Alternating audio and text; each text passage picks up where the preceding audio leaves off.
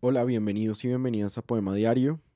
Hoy les voy a leer un poema del poeta francés Georges Bataille, poeta, filósofo, novelista.